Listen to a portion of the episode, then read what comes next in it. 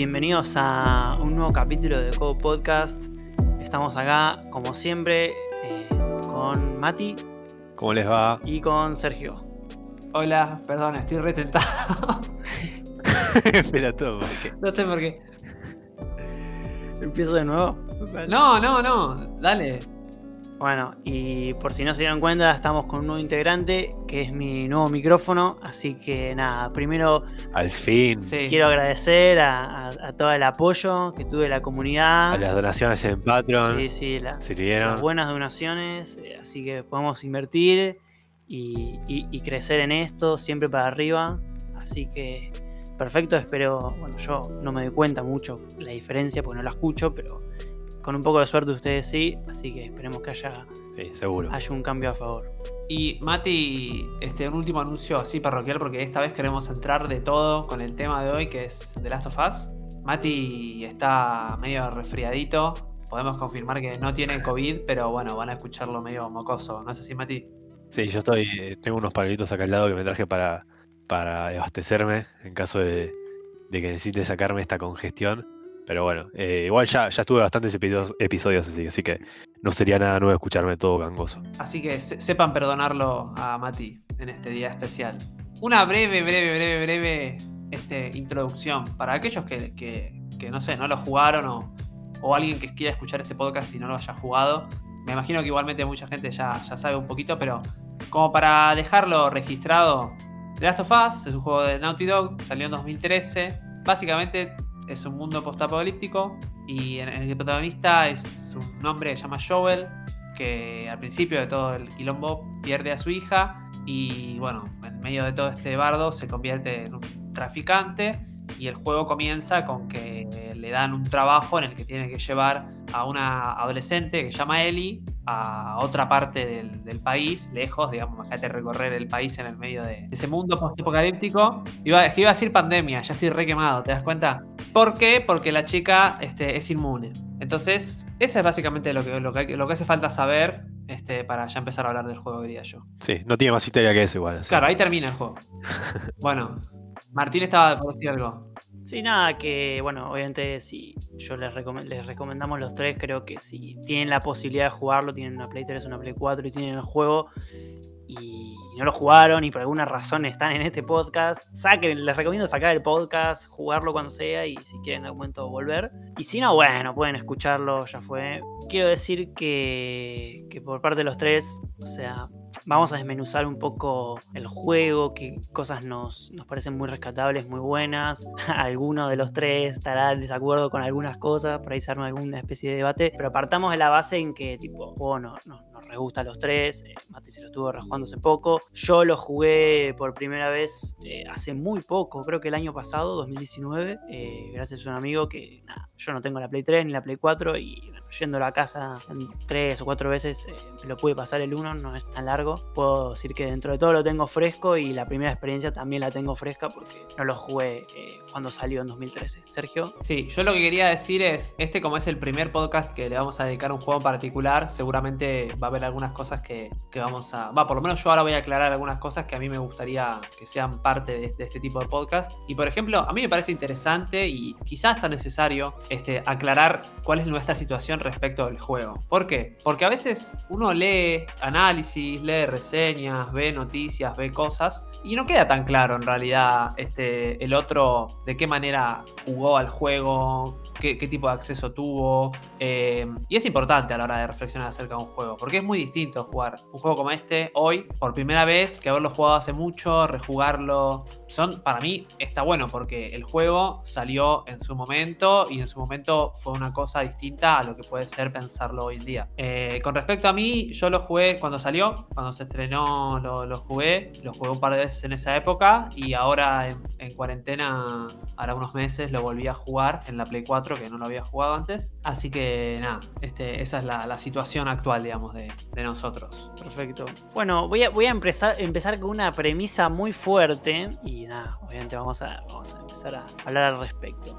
Y es este Last of Us, un top 10, un top 5, algunos dirán un top 3, top 1 de los mejores videojuegos de la industria. O sea, bueno, top 3, top 1, obviamente es subjetivo, cada uno tendrá su juego, pero hablamos en términos de, de buen juego, de no, es un, es un juegazo terrible en lo que puede llegar a decir la comunidad colectiva. Obviamente, uno siempre es, es re subjetivo y bueno, cada uno tendrá sus opiniones y en el fondo sabrá que objetivamente su videojuego favorito no es el videojuego favorito de todo el mundo, pero lo que voy es, es el Last of Us, un top 10, tier top 10 de, de- de mejores videojuegos considerados por la gente. Sí, de, de hecho nos, lo- nos mandaron, este, una de las preguntas que nos mandaron por, por Instagram fue, fue esa, justamente. Sí, sí, sí. Una, una manera de empezar a responder esta pregunta, antes de siquiera quizá decir lo que nosotros pensamos, es un poco revisar qué es lo que se decía del juego en esa época. No sé si tienen ganas. A, a lo largo del podcast nosotros vamos a ir desmenuzando cosas del, del gameplay, de la historia, de los personajes, etcétera, etcétera. Pero me parece que está bueno arrancar con, sí, eh, quizá va a tener más sentido en un podcast especial de algún videojuego cuando sea un juego más viejo, sea un juego del 2000 quizá. Mm. Pero me Claro. parece interesante arrancar viendo qué cosas decía la gente, qué cosas decían los medios, mejor dicho, eh, acerca Sí. de este juego cuando salió en 2013. Sí, sí, para meter un poco en contexto. Que aparte va a ser el puntapié a hablar de distintas cosas y también una manera de responder lo que estás diciendo vos, Martín, porque al fin y al cabo vamos a ver que se dijeron muchas cosas. Si me dejan, este, empiezo. Acá yo recolecté un par de citas de, de algunos medios conocidos. Hay algunas cosas este, interesantes que, que no tienen tanto que ver con análisis de la calidad del juego, sino otras cosas, pero vamos a dejarla para después. Acá tengo una cita de Games Raider que dice lo siguiente, que para mí es clave y de hecho se repetía en muchas de las reseñas, que dice algo así como, The Last of Us no es solamente el mejor juego del 2013, es la culminación de lo que los juegos estuvieron intentando lograr a través de la séptima generación de consolas, ejemplificando y mejorando sobre aquello hacia lo que los juegos habían evolucionado a lo largo de los últimos 8 años. Es una obra maestra de narrativa, empujada por el gameplay, madura, un- una construcción del mundo perfectamente realizada y un diseño de juego sistémico, inteligente y sin compromiso. Bueno, claramente les gustó el juego. Eh, a mí me parece, yo me quedo con la parte, porque para mí es algo que define exactamente al de Last of Us y también es lo que define lo negativo, vamos a ver por qué, que es que dice que es la culminación de lo que los juegos estuvieron queriendo hacer a lo largo de la séptima generación de consolas. Eso es la clave, es la clave para entender el de Last of Us. Es agarrar lo que se vino haciendo todos los últimos años antes del 2013 y hacerlo, pero perfecto. Llegar a la cima de cómo eso se puede hacer.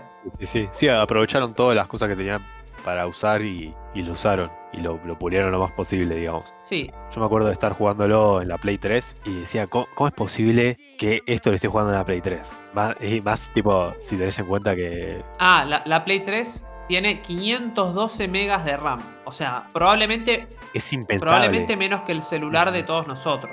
Los celulares ya Claro. tienen un, un Sí, así sí. que imagínate. Sí. Eh, bueno, después algo muy parecido dicen en 3D Juegos, algo así como es un brillante compendio de contenidos que aglutina casi todo lo bueno que han ofrecido los videojuegos de acción de aventuras de esta generación. O sea, esta idea de es el punto culmine de todo lo que quisieron hacer los juegos a lo largo de, todos estos años. Eh, acá hay una, una cita bastante interesante, es que hablan mucho de también los personajes creíbles, hablan mucho de la incomodidad, hablan mucho de la sensación de estar peleando por tu vida, de estar en el borde de tu asiento, y no solo en la historia, sino en el gameplay también. Creo que eso es algo que, que sí, es algo que también se repite bastante en, en todas las Sí. reseñas. Y otra cosa bastante repetida es esto de que el juego ilustra la fealdad de la humanidad con muchos momentos esparcidos de humanidad y de momentos este, que te llegan al alma, ¿no? Eh, acá hay una otra cita de IGN que no sé si vieron la- o leyeron el libro La carretera, la peli está con eh, Viggo Mortensen, Sí, que bueno, obviamente algunos dicen que está inspirada, sí, en algún sentido está inspirada porque es la misma idea de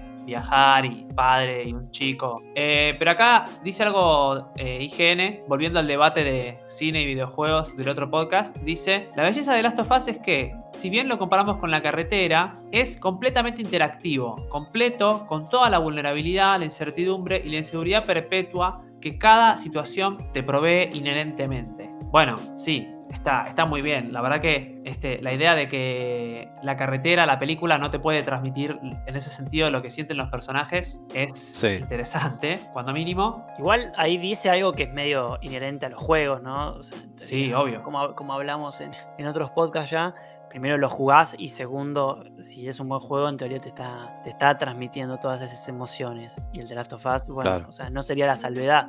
Porque, a ver, sí, es, bueno, ahora vamos a adentrarnos más en eso. Es como una película en la cual, bueno, como dice ahí la review, está muy bueno para mí, como lo pone, que te mantiene al borde, eh, las situaciones todo el tiempo así expectante por lo que pueda llegar a pasar en gameplay, ¿no? Pero bueno, tampoco me parece como para, uy, no, gracias The Last of Us por hacer eso. Y no, bueno, medio, o sea, medio que todos los juegos lo hacen, ¿no?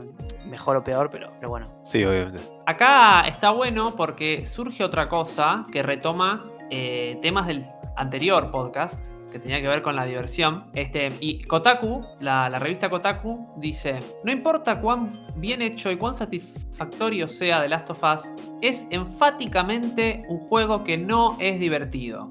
Es de hecho un ejemplo perfecto de cuán inútil se volvió esa descripción. Y dice: The Last of Us es Sí. brutalmente violento, muchas veces horrorizante, emocionalmente exhaustivo. Sí, sí, sí. Después, Claro. otra revista dice: El combate es tenso y te deja los pelos de punta. Pelear, de nuevo, usa exactamente la misma expresión, te, te- te cansa emocionalmente. Me, me mata que diga emocional, te cansa emocionalmente a vos, ¿no? Ya que es físicamente peligroso. Porque la gente que, con la que, contra la que Joel pelea, igual que él, son sujetos normales intentando sobrevivir. Claro. Y acá hace una descripción bastante este, buena de cómo dice, bueno, que cada enemigo se siente vivo, se siente único y que cada vez que vos matás a uno de estos sentís eh, una punzada emocional porque se parecen mucho a tus aliados. Me sorprende porque Sí. lo dice, sin meterme en el terreno de The Last of Us 2, lo dice como algo muy positivo. O sea, como vos lees las palabras que usa y no parece como algo negativo. De hecho,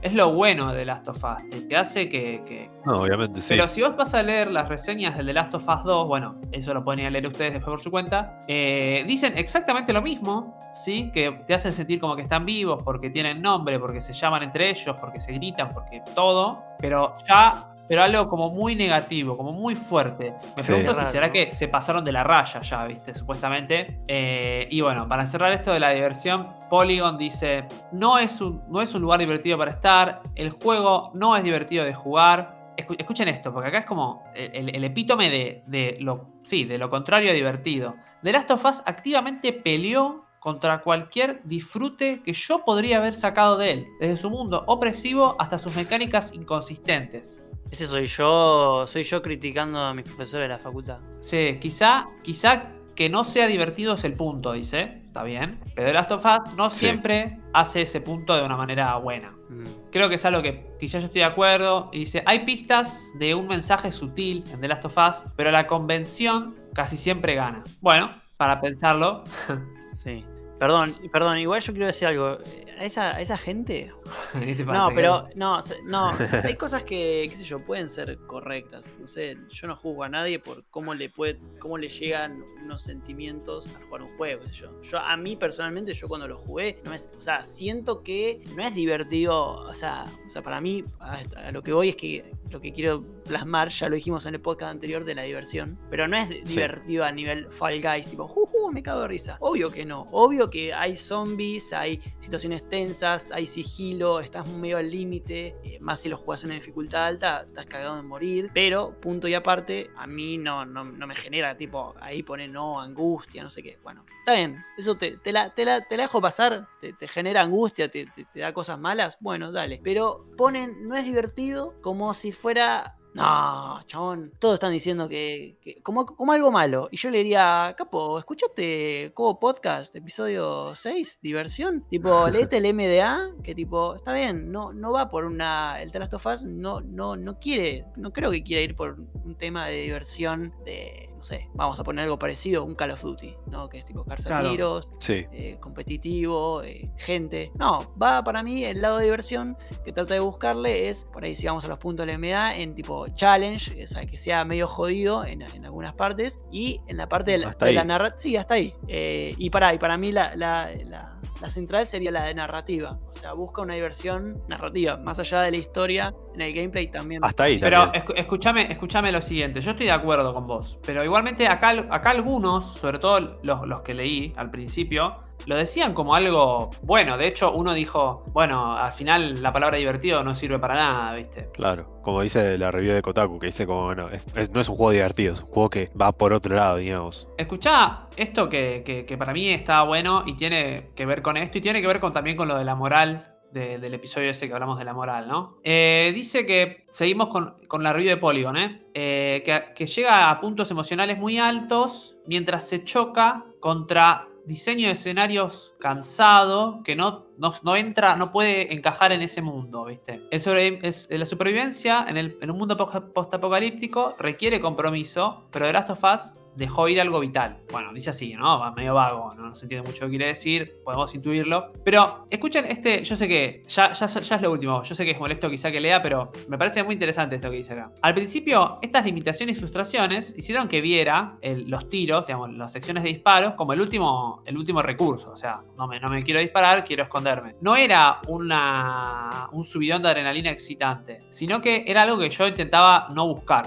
Era algo incómodo, era algo horrible, un acto reservado para las peores situaciones, y eso tenía mucho sentido dentro de ese mundo, lo cual hasta ahora estamos todos de acuerdo. En un punto, eh, Joel le dice a Ellie que hacen cosas terribles porque no tienen otra opción. Y acá dice que por más o menos la mitad del juego, eso se lo creyó. Pero, ¿qué pasa? La definición de Joel de lo que es no hay otra opción se amplía, dice la review de Polio. Dice, mientras me enfrentaba a cada vez números más grandes de humanos normales, ya no estaba tan seguro de que fueran, de hecho, los malos. Al principio me frenaba en cada encuentro, dice, por- pero después, al, digo, para, para sacar la atención, pero al final estaba, me frenaba porque me sentía una mala persona haciendo cosas malas. Aparentemente, esta es una elección intencional, dice, pero el juego lucha Sí. por justificarla de la misma manera que Joel justifica matar. Claro, como que va de la mano. Sí, dice así, yo quiero, este es el cierre de la review, yo quiero que los juegos apunten a algo más que puro valor de entretenimiento y Naughty Dog lo está intentando, pero no pude encontrar ningún significado más profundo en los e- eventos horribles de The Last of Us. Bueno, bueno, bueno, estamos hablando del Ah. 1, lo cual a mí me sorprendió volver para atrás y leer estas cosas porque son prácticamente las mismas cosas que se dicen del 2. como que está, o sea, como que te, te presenta estos, digamos, actos atroces, si quieres llamarle, pero como que no, no va más profundo que eso, digamos, como que solo los, los expone y eso. Y es que sí, es que vos lo estás llevando a cabo. Fíjate que tiene mucho que ver con lo que hablábamos en, en los otros episodios. Y es que Sí, en un juego, por más lineal que sea la historia, vos te sentís implicado en, en el accionar del personaje. No es, tan fa- no es tan fácil como en una película que vos decís, bueno, acá el protagonista está haciendo algo malo, yo me desligo, yo no soy el protagonista. En cambio, en un videojuego, vos lo- literalmente lo tenés que llevar a cabo. Entonces, no es tan fácil. Yo estoy seguro que quizá en Naughty Dog ellos piensan, bueno, la historia es acerca de Joel. O sea, no importa que el jugador se sienta mal o se sienta bien en ese sentido. Al final, por ejemplo. sí, Pero bueno, eh, quizá es algo que no está bien resuelto. claro. Mm, pasa que es complicado, ¿no? Porque hasta qué punto nosotros sabemos cuáles fueron las intencionalidades. Pero pará, por un lado. Y segundo, porque está mal que pase eso. Está mal que, que- que te sientas mal. Porque no sé con qué intención escribe la review, pero yo lo sentí como si. No, mira lo que hacen. No sé, no me parece que sea algo eh, malo. eh. Creo que es algo que sucede y ya. Yo siento que la review, no sé, como le están dando con un palo, como si fuera como que toda esa violencia es totalmente gratuita, digamos, como que no, no aporta nada más que violencia. Pero para mí no, o sea, para mí, o sea, si lo tomás por, por el lado de la historia de Joel, tiene que ver un montón con su personaje. Sí, sí puede ser. Pues es un personaje hiperviolento que le chupa un huevo toda la humanidad. Él solo le importa su propio bienestar, digamos. Y es eso, digamos. Y es un asesino, porque vos lo ves, o sea que se, se recaga a tiros, tipo le machaca la cabeza a uno con un, con un ladrillo. Y o sea, por algo está. No es como, digamos, en, en Uncharted, que está, bueno, la típica disonancia ludonarrativa de, de Nathan Drake cagándose a tiros y es un tipazo. Eh, Sí, no, acá él está tocado. Claro, sí, él, él es un hijo de puta. Él lo sabe. Trata a gente como un hijo de Él puta. lo sabe, y por lo que te cuenta también en su historia, que uno no juega y, y te cuenta. Sí, también no solo él lo sabe, sino él lo justifica, lo cual también es interesante para entender el personaje, porque no es un él lo sabe eh, con culpa. Yo no, no sé si tiene mucha culpa él en general de hacer las cosas que hace, sobre todo porque en muchos casos se lo ve bastante tranquilo. Me parece que sí, lo justifica. Antes eso, eso que le decía a Eli de "Ah, ah, lo hacemos porque no hay otra opción. Bueno, quizá sí hay otra opción y... y Sí, lo justifica o lo, lo- lo intenta justificar, o ya sea porque lo piensa así, de verdad, o porque diga, "Vaya, ya fue, me, me miento y sí, sí, ay, no, no tengo otra opción, pero bueno, te, te mato. Igual hay que meter el contexto, ¿no? Que por ahí nos parece hiper violento, pero hay que meter el contexto de fucking apocalipsis y que matar eh, a alguien a tiros, bueno, no, no es lo más grave del mundo, pero, pero Joel es como, de, o sea, es heavy Bueno, violento. Pero heavy, es tu trabajo, pero yo estoy seguro que en ese mundo que plantea The Last of Us, vos podés ser una persona que no se pase matando Claro. gente. Podés ser una persona No es normal. que es tipo Mad Max. Claro, en Mad Max, bueno, qué sé yo. Pero ahí hay ciertas comunidades, ciertas cosas más alegres. Tranquilamente te- él se escapa de, la ciudad en la que él está, en la, tipo en cuarentena, Sí. eh, con Ellie. Tranquilamente te podés ir a vivir a una casita en el bosque. O sea, No, bueno, está. pero pará. O, o sea, sí, estoy de acuerdo. O sea, el chabón, aún dentro de su contexto, e- es. Está medio. Modo tryhard de Psycho Killer. Pero por la historia, el chabón. Podríamos decir que. O sea, tiene que ir de punto A a punto B. ah, sí, sí, sí. Esa es la justificación del juego, Y ¿no? si, se, y si te topas con gente que te ve y te va a caer a tiros, sí, bueno, ¿qué va a hacer Joel? Vamos a hablar, hablemos de nuestras diferencias. No, saca, saca la, la pistola y empieza a repartir. Pero bueno, no sé, tampoco, tampoco me parece como algo negativo, ¿no? Ah, No sé, ¿a ustedes qué les parece? Acá en los comentarios hablan de- del inicio del juego y el comienzo del brote, eso como algo trillado, ¿no? Como algo cliché. Y es verdad, este, de hecho, yo diría que el juego, el juego de Last of Us, el 1, se basa en un montón de, de clichés, ¿no? El cliché, bueno, Sí. obviamente de zombies, todos los clichés asociados a zombies, el personaje que lo muerden, el personaje que es inmune, el es personaje que, que sí, que está medio loquito y vive en una ciudad solo. Eh, eso está, no voy a decir afanado de, de Walking Dead, de, los cómics y qué sé yo, pero de- del mismo imaginario zombies, ¿no? Eh, Sí, sí. Sin embargo, le da giros interesantes. Y acá, esto sí es lo último que voy a leer este, de citas, que no es tanto una reseña, bueno, la primera parte sí, pero es un tema que nosotros nos planteábamos si daba hablarlo o no, porque bueno, resulta que del 2 ni hablar, pero el primero en su momento recibió algunas acusaciones de algunos medios de ser un juego eh, machista por algunos motivos.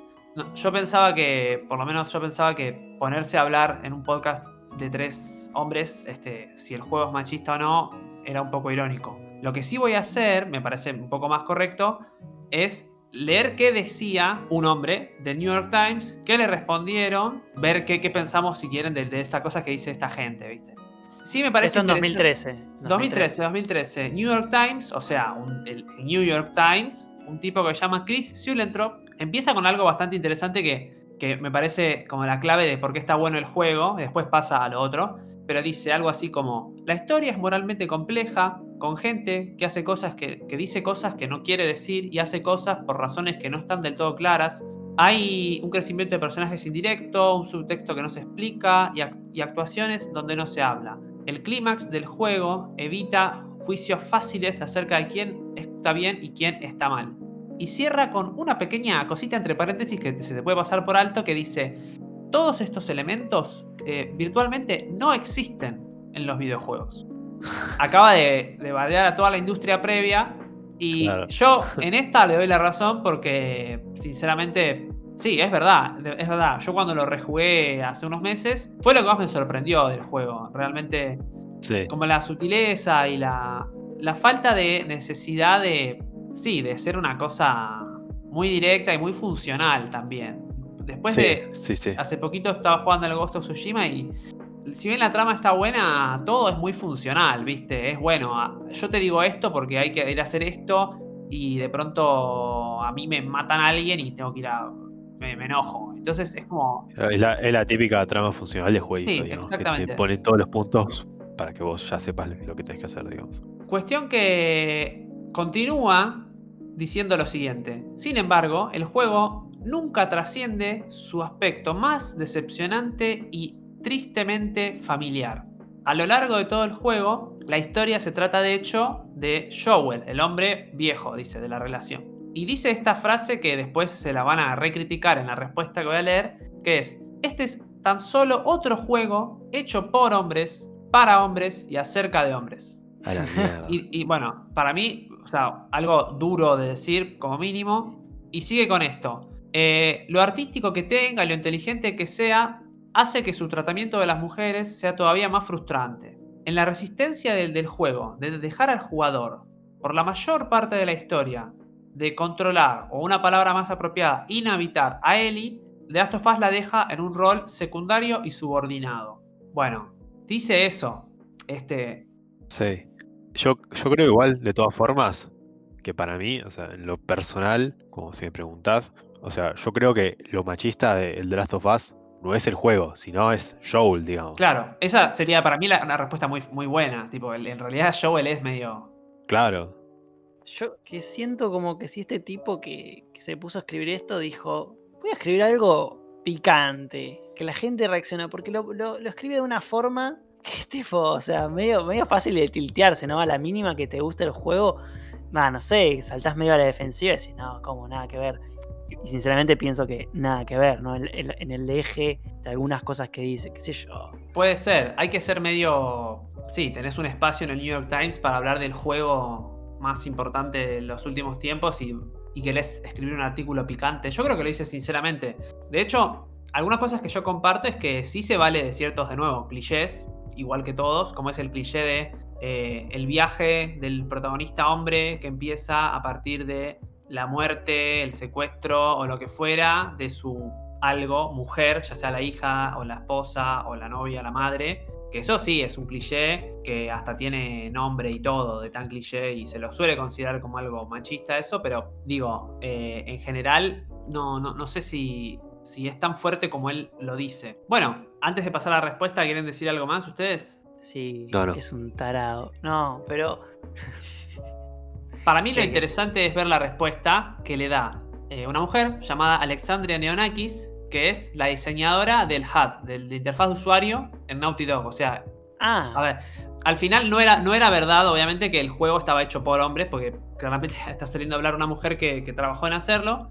Acá dice que lo dice muy tranquilamente, eh, de hecho con demasiada clase, para mí lo tendría que haber bardeado más al tipo este. Nada, dice que seguramente el señor Sulentrop, que es el de la reseña del New York Times, tuvo la mejor de las intenciones, eh, pero le preocupa que haya dejado de lado a las mujeres que trabajan en el estudio, a lo que se logró con el rol de Ellie, eh, que en esa época de Ellie, que se decía? Que era uno de los personajes femeninos más complejos, jugables, etcétera, etcétera. Y dice, eh, por empezar, critica que este tipo en un momento hable de Ellie y diga que a veces es, poderosa. Eh, la mina esta dice que su, sí, su poder viene del, coraje, de la determinación. Y si bien dice así, al principio ella empieza como, sí, la, el típico, eh, la típica, el tipo cliché de la princesa a rescatar, es justamente el chiste del juego, que a lo largo del juego ella se va empezando a valer por sí misma. Y de hecho el crecimiento de ella Claro. va acompañado del crecimiento de Joel. O sea, uno cree... Claro, encima, eh, después termina ella salvando a Joel. Sí, el, el el juego trata de eso y acá ella dice, ella es, al final del día, la heroína de la historia.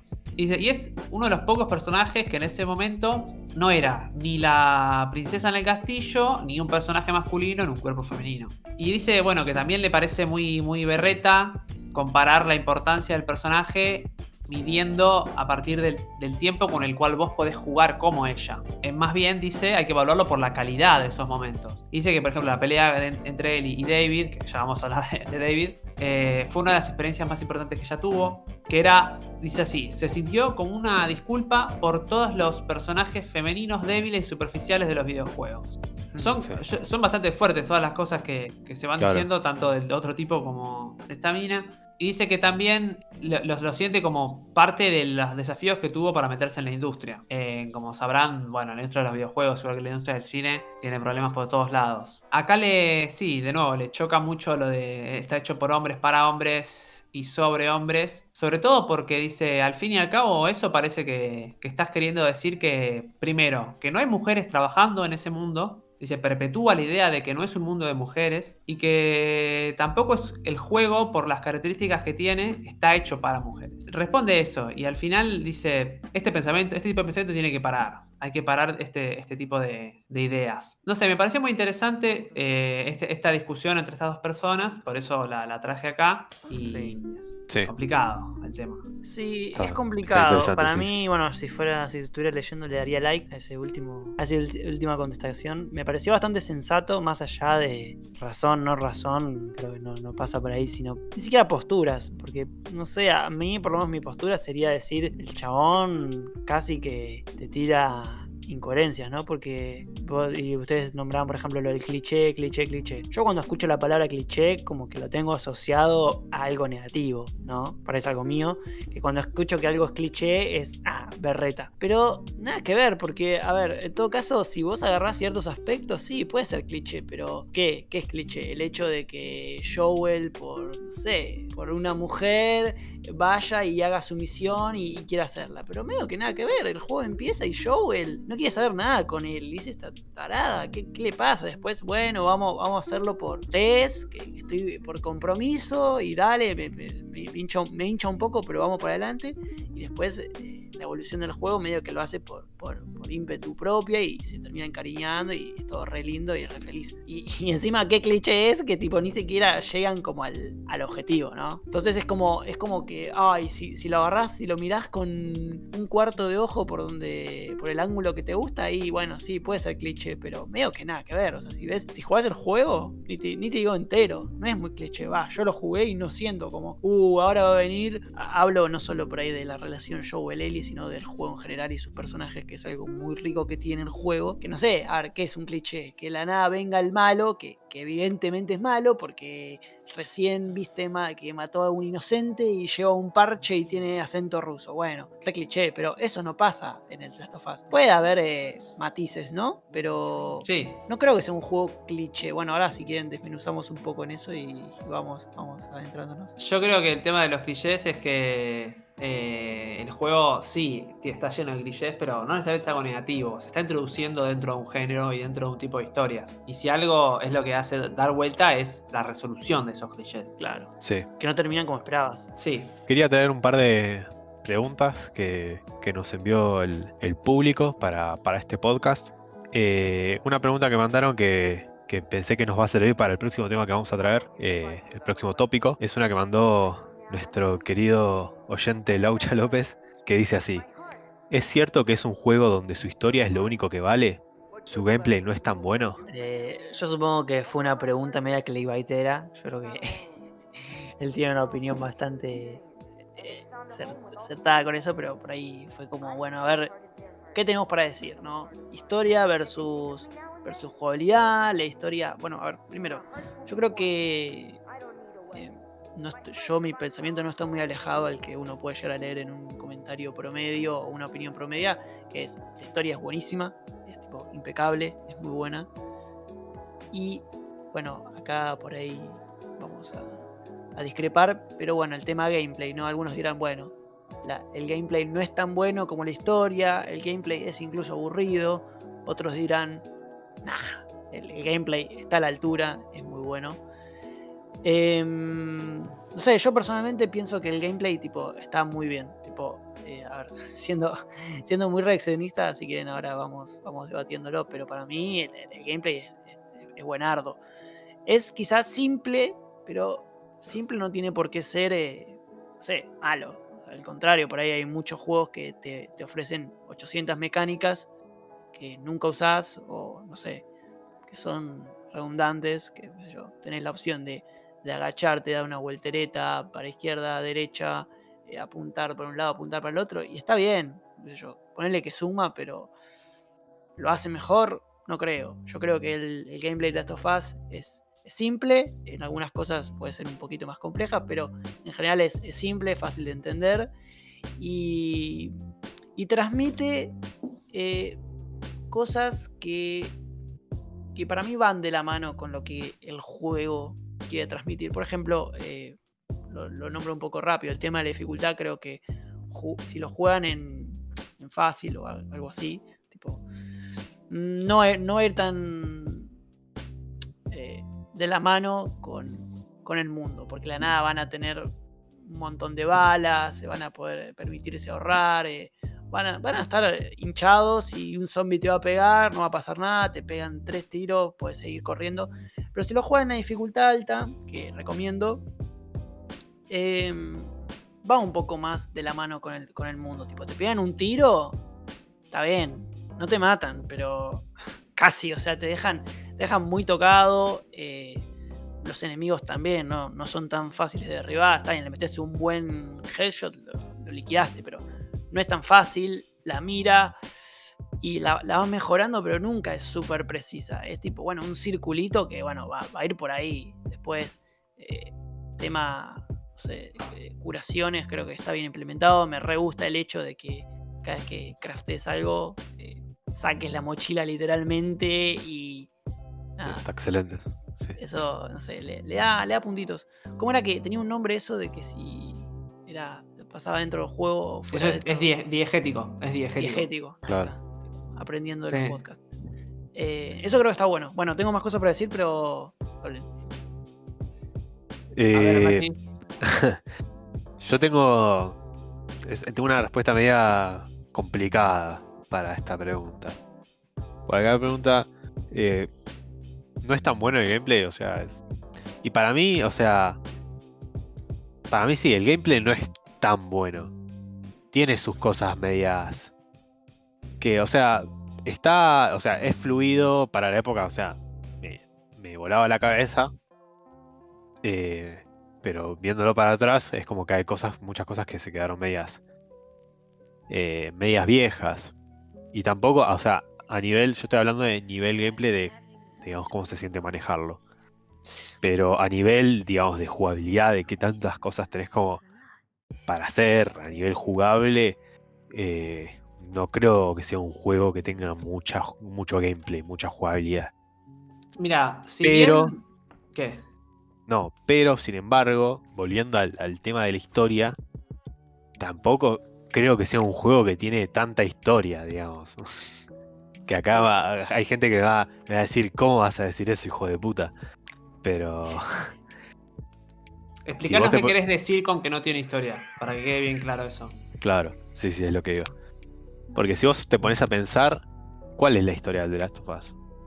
O sea, sos un chabón que tiene que llevar a, a Ellie de tal lugar a otro, a resumidas cuentas. Y esa es la historia, y ya está. Y no hay nada más que eso.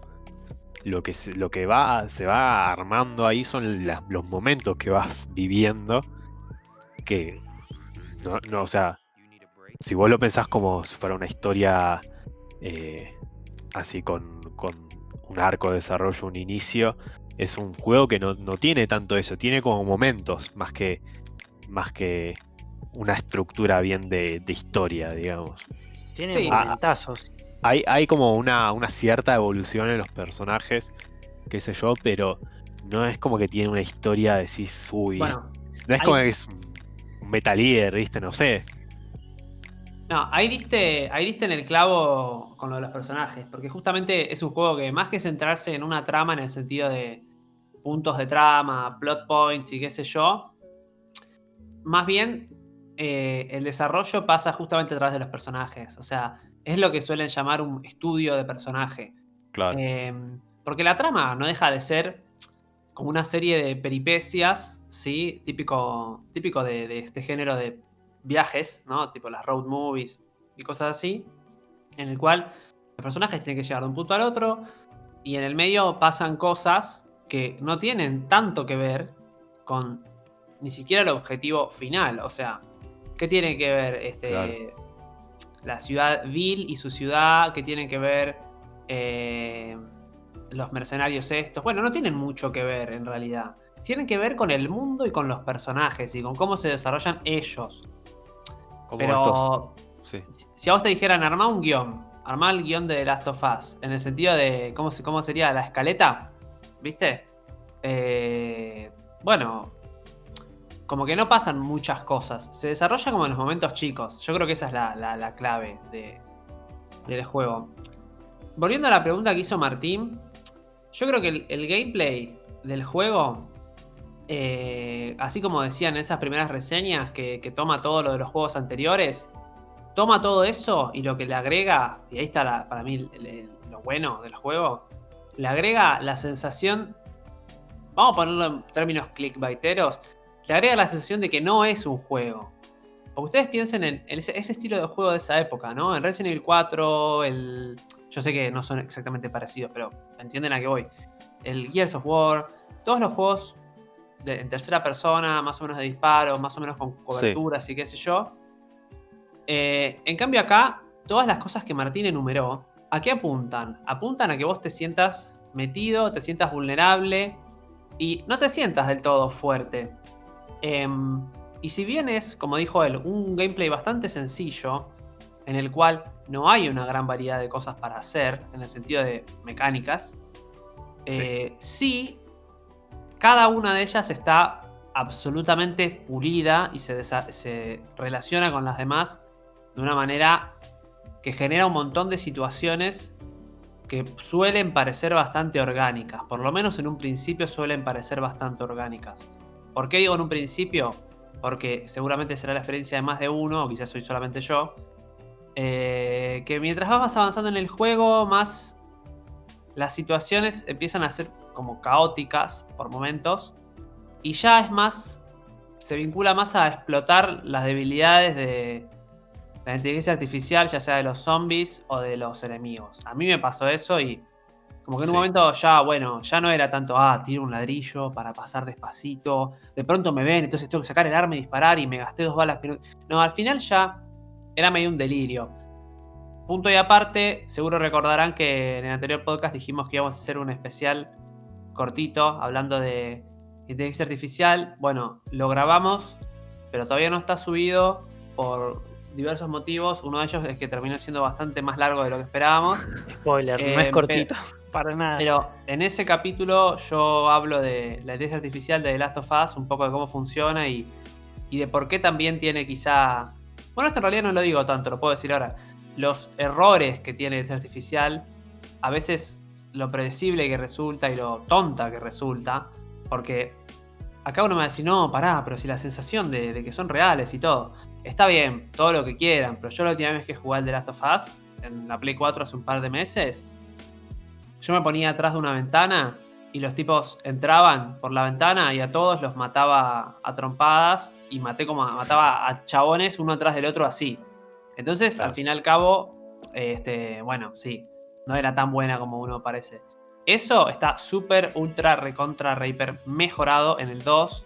Para los que lo hayan podido jugar o lo vayan a jugar, lo van a ver. Se nota muchísimo el desarrollo de, de la, de lo orgánico de los encuentros y de los momentos en ese sentido. Eh, pero bueno, también lo que dice Mati, eh, la historia no... em- eso es lo que hizo especial al al juego en su momento, calculo yo. La sutileza de la historia. Todos los momentos y todos los puntos de la trama se desarrollan muy lentamente, muy a lo largo de todo el viaje. Y todo el viaje te entretiene por otros motivos. Te entretiene en sí por el vínculo entre ellos dos, el vínculo con los otros personajes que van apareciendo, el mismo gameplay. Em, en sí, ¿cuál es la queja que yo tendría con respecto al gameplay? Que no se, no se, no se restringe solamente a este juego. Y es que muchas veces el gameplay es como... A ver, vos tenés los momentos de encuentros con- contra enemigos, ¿no? Pero los demás momentos es caminar, mirar, explorar y cosas por el estilo. Y a veces puede ser muy poco interactivo todo eso. Mucho más que mirar y encontrar cositas, a veces no podés hacer. Y yo siento que eso también le resta mucho, ojo, no es que tenga que ser obligatorio, ya lo sabemos, pero le resta mucha rejugabilidad, porque ya la segunda, tercera vez que tengo que caminar por estas calles que no puedo ni, ni, ni treparme nada, ni hacer nada. Quizás suena tonto como lo estoy diciendo, pero yo espero que me entiendan. Eh, ¿Qué es lo divertido del juego? Bueno, el momento en el que pelás el arma y, y- pones a interactuar con otros seres vivos o infectados. Em, y también este juego fue uno de los primeros que inició la, la gran burla a Sony y a PlayStation de que no hacen juegos, sino que hacen películas. Eh, yo creo que antes de este juego no se le decía tanto eso. ¿Y por qué es? Y bueno, porque el juego tiene una, inter- una interactividad bastante restringida, fuera de lo que son los momentos de disparos. A ver, ¿qué pienso yo? Que eso es algo típico de un montón de juegos. Decir que este juego es un defecto grave que le pase eso. Y claro. no, la verdad que no. Pero a la hora de moverse, a la hora de saltar, de estar en los escenarios. ¿Y qué tiene aparte de disparar? Y agarrás la escalera y la pones encima de, de- un lugar para poder subir a otro. O agarrásle el pallet para mover la Eli por el agua. Bueno, son momentos interactivos bastante pobres. Bastante pobres porque implican mover el Sí. stick. ¿Viste? O sea, son momentos típicos de un Heavy Rain, no de un juego como este. Eh, y bueno, ya que nombré los supuestos puzzles del The Last of Us, mirá, no me hagas hablar. Yo a veces diría, ojalá que los juegos como este digan, me meto los puzzles en el culo y saco estas cosas que no son puzzles, porque, a ver, si fueran puzzles te tendrían que hacer pensar. Sí, Acá no te como- hacen pensar en absoluto, porque vos ves la escalera que está allá, sabés que la tenés que ir a buscar para ponerla acá y pasar. Y Sí. lo haces con una animación tan lenta que agarra la escalera. Tan realista. Sí, tan realista. De nuevo, Sí. otra cosa que en el 2 está muy mejorado. Hacen puzzles con otro tipo de elementos que, que tienen un poco más de sentido y son un poco más de. te hacen pensar, digamos. Sí, Pero- yo, o sea, yo creo igual, o sea, que esas cosas de los puzzles que hay en el, en el The Last of Us son la típica de, de- de pasar de un momento muy tenso de que estás cagando a tiro o escapando a pasar un momento de tipo tranqui, en el que no pase mucha cosa.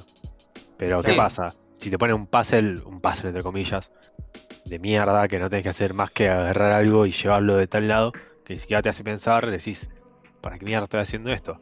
Diferente sería, no sé, en mi caso yo preferiría que me pongan a caminar, no sé, cinco minutos en un lugar en el que no me caga a tiros, en un lugar lindo, que tenga Sí. un, un diálogo semi importante o, o interesante.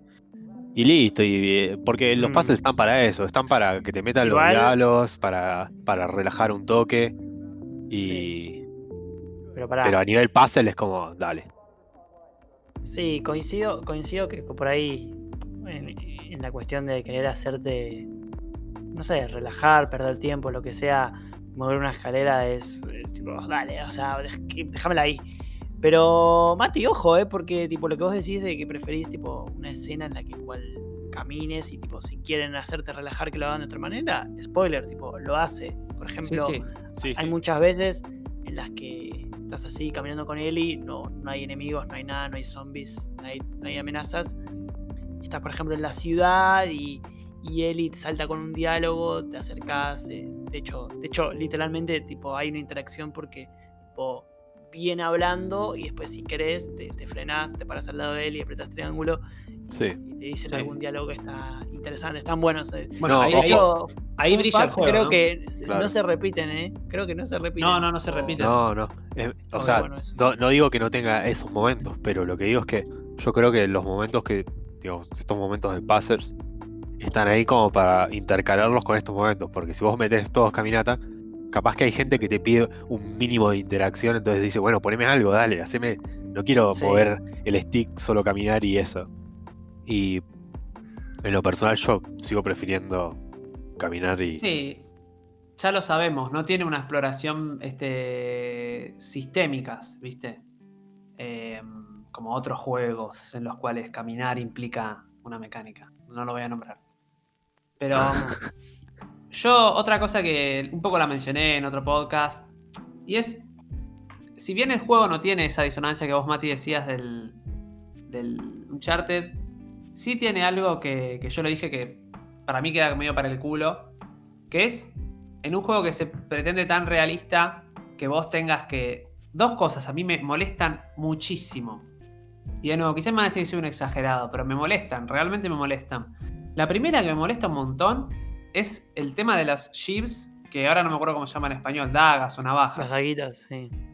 A ver, yo entiendo que quisieron hacer una mecánica de, bueno, el clicker que te insta mata, entonces vos tenés esto que te sirve para matarlo de atrás de rápido o para defenderte si te agarra, esa es la movida de los chips. Pero es un cuchillo, que primero que se rompe, ah, se rompe muy fácilmente. Pero, ¿por qué carajo Joel no va y se agarra un cuchillo tramontina o lo primero que encuentre en el piso y lo usa para clavárselo a los zombies? Ya sé, Claro. me van a decir, pero bueno, Sergio, pero es que si vos haces eso, este, perdés esa mecánica. Está bien, pero problema del Last of Us, no mío, porque es un juego que pretende ser tan realista, y lo es Claro. en absolutamente todo, que eso para mí es como algo que suena muy, muy raro. O por lo Eh, menos dame una explicación, no sé, que tenga Mirá, algo que lo tengas que conseguir, que solo eso lo pueda matar de esa forma. No, yo creo que los zombies, la que yo me montaba en mi cabeza, tipo. Porque las dagas tienen dos usos. Creo que. eh, Sí, abrir puertas. sí. clickers y abrir puertas. La de los zombies, yo me la justificaba mentalmente como, bueno, yo le clavo una daga chiquita y no me puedo tomar el trabajo de que en ese momento de, de vida o muerte, volverle a sacar la daga. Bueno, entonces vos se la clavás y bueno, la perdiste. Se la podrías agarrarle, podrías, sí, podrías agarrarla, pero bueno, hago de cuenta. Pero la que puede ser que sea como un po- incluso un poco más molesta, que es el hecho de la mecánica de, bueno, si lo, yo creo que lo jugué en difícil, tipo, te dan pocas dagas y las dagas, el, el segundo uso, y creo que más clave, es abrir puertas. Y, y es todo un tema, porque vos medio que tratás de ratonearlas, porque eh, cuando abrís estas puertas también perdés una daga, que ahí lo que dice Sergio por ahí tiene razón de, che, ¿por qué la perdés? O sea, ¿qué pasa? ¿Explota la daga? Bueno, y vos, si vos la usás, nada, te- te- el juego te recompensa un montón, ¿no? Te munición, plata, Sí. entre comillas. eh, Pero escúchame, ¿sabes qué pasa? Para mí, en ese punto, como que quisieron hacer algo inteligente, pero le sale el tiro por la culata. ¿Sabes por qué? Acá en los comentarios algunos ponían esto de que jugarlo en difícil era lo mejor. Ahora díganme la verdad. Yo al juego lo, juego- lo pongo en difícil y las, las dagas no las uso jamás contra los zombies. De hecho, me las guardo todo el tiempo para poder abrir puertas. ¿Por qué? Porque yo pienso esto, las puertas no las puedo abrir de ninguna otra manera. En cambio, a los zombies los puedo matar de un montón de maneras. Claro. Entonces, hay veces que tengo una daga, me agarra un clicker y en lugar de apretar triangulito para usarla, dejo que me mate. Eso atenta totalmente contra el realismo del juego. Yo sé Sí. que no es, no es- yo sé que no es tan, tan exagerado, lo digo como que es muy mucho, pero son problemas que son para mí mal diseño. Son mal diseño. O si querés, como situaciones no intencionales que se generan. La otra cosa que a mí me jode, que es la segunda, que esto sí ya lo había dicho otra vez, es el tema de las pastillitas de Joel. Sí. A ver, yo entiendo que, yo entiendo que vos arregles tus armas con, con engranajes, con cosas que encuentres por ahí. De bueno, hecho, de hecho, en el 2 vos ves a Ellie como las mejora realmente ahí adelante tuyo. Pero usar pastillas para que Joel se mejore, ¿por qué tenía que haber mejoras? Es la pregunta. ¿Por qué Claro. tiene que haber una progresión mecánica del personaje en ese sentido? ¿Para qué? Y bueno, porque en ese momento también empezó a estar de moda que todos, absolutamente todos los juegos tuvieran algún elemento RPG. Escuchen otra cita más de, creo que dije N, que la, la verdad que la leí y díganme si, no les, díganme si no les da risa. Escuchen esto. Joel puede upgradearse a sí mismo con pastillas de estos suplementos ocultos a través de la aventura. Aunque también tenés que hacer buenas elecciones. Porque no hay suficiente medicina para que en una sola playthrough vos te upgradees del todo. A mí me causa gracia, porque. O sea, el chabón se upgradea con pastillas. Piensen todas las cosas que dijimos hasta ahora de el juego, que es inteligente, que tiene cosas que no están presentes Sí. en ningún juego. Y de pronto, para upgradearte al máximo a tu, a tu cuerpo, tenés que hacer eso. Bueno, qué sé yo. Sí, igual, mira, yo está bien, yo te digo, está bien, Sergio, qué sé yo, tenés razón. O sea, ¿quién te podría decir que eso no, es re natural, eso, eso pasa? Eh, aparte, ¿no? ¿Qué, qué mensaje están dando a la sociedad, no? Pero bueno, qué sé yo, yo creo que, bueno, igual lo dijiste. Como, Que Joel es A un falopero de mierda. ah, a sí. ver, falopero, ¿qué nos quiere decir el juego? ¿Viste? Por ahí no lo estamos pensando. Eh, Bueno, sí, pueden, pueden ser errores. Te sumo un pequeño error que te saca un poco el realismo. Tipo, va, va de la mano del tema de la IA, que Sergio ya lo, lo hemos hablado. Ya presten atención a ese podcast. Em, pero como yo creo que eh, cuando hicieron el tema de las IAs, con Eli sacrificaron algo de Ah, sí. esta sí, sí, disonancia en pos de no cagarte el gameplay, porque, claro, ¿qué pasa? Para que- No la ven. me- meter en contexto. Claro, vos, el, juego no, no es 100% cagarte a tiros. Entonces hay, hay muchas partes de sigilo. Entonces vos, cuando te vas moviendo de un lugar a otro, Eli te va siguiendo. Pero bueno, es una IA y como cualquier IA, IA a veces se vuelve loca. Entonces, como se vuelve loca, a veces corre enfrente de los enemigos y es una situación normal, nada, la matarían o tipo, te verían y empezás a los tiros y te caga el sigilo. Bueno, ¿qué hicieron? Eli es invisible puede correr enfrente de los enemigos y tipo no va a pasar nada. Está bueno en términos de gameplay porque no estarías puteando, pero bueno, eso está gracioso. Hay partes que tipo está, está corriendo para todos Sí. lados y- En ese y, caso, tipo, no la ves. en ese caso yo diría que tomaron la mejor decisión posible. Creo que era, era mejor que fuera invisible antes que que te cagara. Sí, sí, Sí. era posible. No sé, en el 2, ¿cómo, ¿cómo viene siendo algo así en el 2? No, y en el 2 los personajes están mucho mejor hechos. Sí, se, se- se cubren mejor y todo. Creo que también son invisibles. ¿Sabes qué cosas no te hacen? Que sí me pasaba mucho en el 1. Que en el 1 hay veces que Eli te. es invisible, pero a veces que te traba el camino. A veces que yo quería rápido esconderme en un lugar y ella estaba ahí metida. Sí. Y yo tipo. La pu. Pero bueno. Bueno, pero ahí dijeron, ¿sabes qué? No vamos a ser tan disonantes porque sino que la traspasás y eso sí que sería Sí. bastante raro. Bueno, algo, algo que el juego en sí, para mí, cambiando un poco de tema, respecto a esto del realismo y la narrativa y ser o no ser tan jueguito, tiene de, de especial, y sobre todo, bueno, el 2 después, es el tema de los bosses. Fíjense que en muchas reseñas de juegos se puede encontrar que no tener bosses es algún punto negativo o tener malos bosses. Pero, ¿qué pasa en el de Last of Us? Bueno, hay una serie de encuentros que uno podría titular de encuentros, sí, de jefes. Pero eh, yo creo que hay uno que en particular, ya sabemos todos cuál es, es especial. ¿Por qué? Bueno, un juego de zombies, como el de Last of Us, tranquilamente podría tener voces zombies en general. Pero creo que está demasiado comprometido con esta. con este realismo de las etapas del virus y qué sé yo, bueno, del virus, del hongo. Sí. Eh, como que no, te, no, no les da meter ultra zombies en general. O sea, más allá del que ya conocemos, del bloater. claro. El primer encuentro con un jefe en el juego es con el bloater en el gimnasio ahí en la ciudad de Bill. Que es un momento ultra tenso y está muy bueno. No deja de ser corre, corre, corre. Sí. Date vuelta, vacía el cargador, corre, corre, corre, recarga, corre, corre, corre, vacía el cargador de nuevo. No deja de ser eso, pero es un momento bastante tenso porque es el primer momento que te encontrás con ese jefe. Claro. Ya venís de escapar y toda una movida. Creo que me quedo, de esa sección me quedo más con la parte que te dan vuelta. Me parece un, un jefe más interesante. Em, muy de, bueno eso. de hecho, el bloater después aparece nuevo. O Eh, sea, es, como que un es como una, introducción al bicho, porque después aparece Sí. un montón de veces, es como se transforma en un bicho normal. Sí, entonces la realidad es que técnicamente el juego tendría entonces solamente un jefe, que es un humano. Y es David, ¿no? Al final, en la sección con Ellie. Em, para mí, si algo hace bien este juego, y lo replica con mucho éxito en el 2, es los jefes humanos. Piensen qué difícil es hacer un jefe humano, porque Claro, ¿Qué es igual a vos. sí, pero ¿qué diferencia en, en un juego realista, ¿no? Porque después tenemos, bueno, el Bloodborne, no sé, el Dark Souls, que qué sé yo.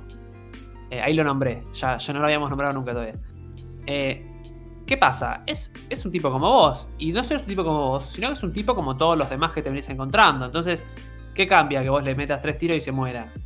Entonces, fíjense la típica de juegos en los que hay un enemigo humano. Bueno, es una esponja de balas, igual que vos en general. Pero de nuevo, vos como protagonista no lo sos tampoco en el de Last of Us. O te lo hacen melee, si no. Claro, Tipo te hacen unas trompaditas. Sí. Bueno, para mí la boss fight con David en el primer de Last of Us es uno de los jefes que a mí... A mí hubo dos cosas que me, me dejaron muy, muy impactado de ese juego. Primero, algo que ya mencionamos antes, fue el primer juego en el que yo sentí como una presión o una duda, una tensión especial, una fuerza al momento de disparar. Al momento de apretar el gatillo, era como una sensación de disparar un arma real, casi, te digo, como la tensión que se sentía, ¿viste? Por el ruido, por el movimiento de la cámara, por la reacción de las cosas. Y otra cosa fue la pelea contra David, porque realmente sentí que era como un humano, lo sentí realmente humano, y realmente te sentís este, vulnerable. Porque, muy bueno, De nuevo, que esa parte la jugás con Eli, muy indefenso, y si bien la sección no deja de ser jugablemente bastante típica, hay un chabón y vos tenés que escabullirte, mundo. escabullirte por detrás y qué sé yo. Estás jugando con las fortalezas de, tu personaje. Ahora vamos a ir a eso también. Em, y tenés que irle de atrás de a poquito, desgastándolo, y cada vez que te encuentra te mata, lo cual es bastante real, porque el tipo tiene un machete y vos sos una nenita. Entonces, eh, sí, es fuerte hasta decirlo, ¿viste? me quedé pensando en lo que dije, fa, qué feo, dije. Em, la conclusión en realidad es que este juego hace muy bien a un jefe humano. Y en el 2 hay varios jefes humanos, sin spoilear, todos con mecánicas tintas a este. Eh, bueno, algunas medio parecidas, pero. Y están muy bien hechos. Y son jefes humanos, secciones de jefes humanos también bastante realistas. Eso para mí es uno de los golazos que, tiene el 2, también en comparación al 1. Es muy loco, como decís vos, tipo, si bien eh, no es un boss, nada del otro mundo, nada super flashero que nunca se haya hecho o nunca se vaya a hacer. Logra da miedo, bueno. Da miedo. Da, miedo y con las pocas herramientas que tiene, por así decirlo, por lo que dijimos de que si bien está pulido es un gameplay simple. Y con, un gameplay simple puedes hacer algo. Yo creo que también es, está, muy bueno como está presentado el boss porque es el primer boss que decís, bueno, claramente esto es un boss, eh, que no te cabe duda. Pero también es, eh, está bueno como está presentado a nivel, digamos, Visual. Eh, visual y narrativo, digamos. Como que ese boss marca como casi un antes y un después en la vida de Ellie, más o menos. Y sí, sí, bueno. Ni, lo digas respecto al 2. Sí, me imagino. No lo jugué, pero me puedo llegar a imaginar por dónde, por dónde lo decís. Eh, pero sí, yo cuando lo jugué sentí eso, sentí tipo a la mierda, tipo, es como que de verdad decís, pobre piba, tipo, lo que, lo que acaba de pasar y tipo lo que tipo cómo esto va a afectar a, todo el personaje que tiene porque hasta antes que vos venías jugando vos venías jugando desde el lado de Joel y bueno más que las charlas que tenías con Ellie no, no pasaba más de eso lo que ya te contaba y todo eso pero cuando vos jugás y interactúas así con, con las otras personas y tenés este enfrentamiento con el boss decís chabón está muy bien hecho. Yo recuerdo toda la estación invierno, que un poco al final jugás con Joel y que de nuevo estás medio hecho mierda, pero vas a rescatar a él y. O sea, te juro que, me acuerdo tanto las cutscenes como el gameplay, como todo eso, tipo. Sí, Zarpado, zarpado. O sea, eh, ¿sabes? el invierno, no, increíble. ¿Sabes qué, tiene, qué tiene de virtud esa escena? Que juega con las fortalezas, de nuevo, del personaje. ¿Por qué? Porque a lo largo de todo el juego juegas como Joel. Y en el momento en el que dejas de jugar como Joel, es una subversión de la historia, vamos a decir así. No solamente narrativa, en el sentido de, uy, de pronto, pará, está, Joel así, ¿qué, pasa ahora? Sino que también jugable. Porque no, no voy a decir que es como jugar otro juego ese momento, en el momento en que juegas como Ellie. Pero un poco sí. O sea, se juega muy distinto. Y para mí, esto yo quería decir algo brevemente del DLC, del, primer juego, no, sé si lo jugaron, Left Behind, en el cual jugás como Ellie, que intercala dos momentos como de la historia de Ellie. Un momento previo a conocer a Joel, en el que está con una amiga, bueno, es básicamente la historia, bueno, amiga o novia, básicamente la historia del momento en el que la muerden, y momentos del juego que nosotros no vimos, que es cuando ella se los lleva a Joel ahí de, del momento en el que se está por morir, se lo lleva y busca un botiquín para, curarlo. Que eso no se muestra en el juego. En ese, en ese DLC, para mí está lo mejor de lo mejor de lo mejor de The Last of Us. Y también agarran mucho ahí para el segundo. ¿Por qué? Porque jugablemente tenés momentos con Ellie que son muy distintos a los momentos con Joel. Tenés que ser muy sigiloso, tenés que jugar de manera muy diferente y jugablemente están remarcados esos momentos. El momento impactante y el momento más eh, alegre y divertido. Em, la felicidad de estar con esta chica, explorando un lugar. Y es como decías vos, Mati, es explorar, interactuar con cosas, pero sin ser un, un puzzle. Sí. Y tiene un montón de fortalezas ese DLC en comparación al primer juego. Primero, em, que mezcla dos cosas como son los zombies y los personajes humanos, que en el primero no pasa en ningún momento. Este, los mezcla y tenés situaciones en las que ambos interactúan, es decir, vos puedes tirar un ladrillo y que, los zombies se vayan al lugar ese y muerdan a los tipos. Te aprovechas de ese tipo de cosas. Y también tiene los momentos más emocionalmente lindos. Y de hecho es lo mejor del DLC. Tiene momentos interactivos muy hermosos como jugar con pistolitas de agua. Eh, es como momentos también locos porque vos estás acostumbrado a cagarte a tiros todos los juegos, pero tú estás jugando con pistolitas de agua. Hay un momento en el cual como que jugás a un arcade, pero en realidad este, está la máquina apagada porque no andan. Y la amiguita de Ellie le, le, va como narrando el juego y ella cierra los ojos y va como jugándolo en su cabeza. Ese es un momento que es para mí lo más lindo que puede llegar a ser este juego. Este, y te cambia también mucho el tono a lo que es el tono de eh, Joel de Last of Us, que es un tono deprimente, pesado, duro, así fuerte. No, no está bueno. Eh, no, estaría bueno si nosotros pasáramos a jugar con Ellie y fuera igual. Porque ahí sería, como decía eh, la diseñadora de interfaz, sería un personaje masculino encerrado dentro de un cuerpo femenino o algo así. como esta idea de, bueno, al final es el mismo personaje, pero le cambiamos la skin. No, sí, tenés un montón de características diferentes, sin, cambiar, sin que cambie el juego 100%, obviamente, tampoco que... Uh, pero, no sé, por ejemplo, con Joel, el, cuchillo, el tan preciado cuchillo para Sergio, tipo, no lo tenés, pero con él y medio que sí. Después, el... Claro. no sé, tipo, la, vida es mucho menor, tipo, no, no, te pegan y estás, estás medio en la lona. Eh, creo que con el cuchillo puedes hacer tipo como jugarretas de pseudo estunearlos y, rematar. Ya. Eh, tus armas son otras. Sí, de hecho en el 2, bueno, ni te digo cómo se valen de, ese tipo de elementos y de la fluidez del combate, que es para mí lo que le faltaba al 1. Este, el combate por momentos no es muy fluido. Dice que las trompadas como que se conectan como por un imán a vos y, es, medio duro en ese sentido. Eh, igual está bien, no sé si decir tosco, porque decir tosco quizás mucho, pero yo estoy pensando que ya vamos un montón de tiempo, pero me quedan un par de puntos interesantes para, para decir. Ahí está. Eh, alguien preguntó en Instagram si en esta historia había héroes y villanos. Yo creo que la respuesta común a esa pregunta es que no, es que es gris y que todo. Pero yo me atrevo a decir que sí, hay héroes y villanos en este juego, hay héroes y villanos en esta historia, sobre todo en el primero. Y ¿En, qué sentido? En el sentido de que hay personajes que activamente buscan cosas buenas y personajes que o no buscan cosas buenas o activamente buscan cosas malas. Para mí, si alguien es los buenos en la historia, son las luciérnagas. Que hasta ahora no las mencionamos en todo el podcast. Las luciérnagas, grupo, al principio vos te pensás que es un grupo terrorista, o por más si te lo pinta en los medios, te ponen una bomba.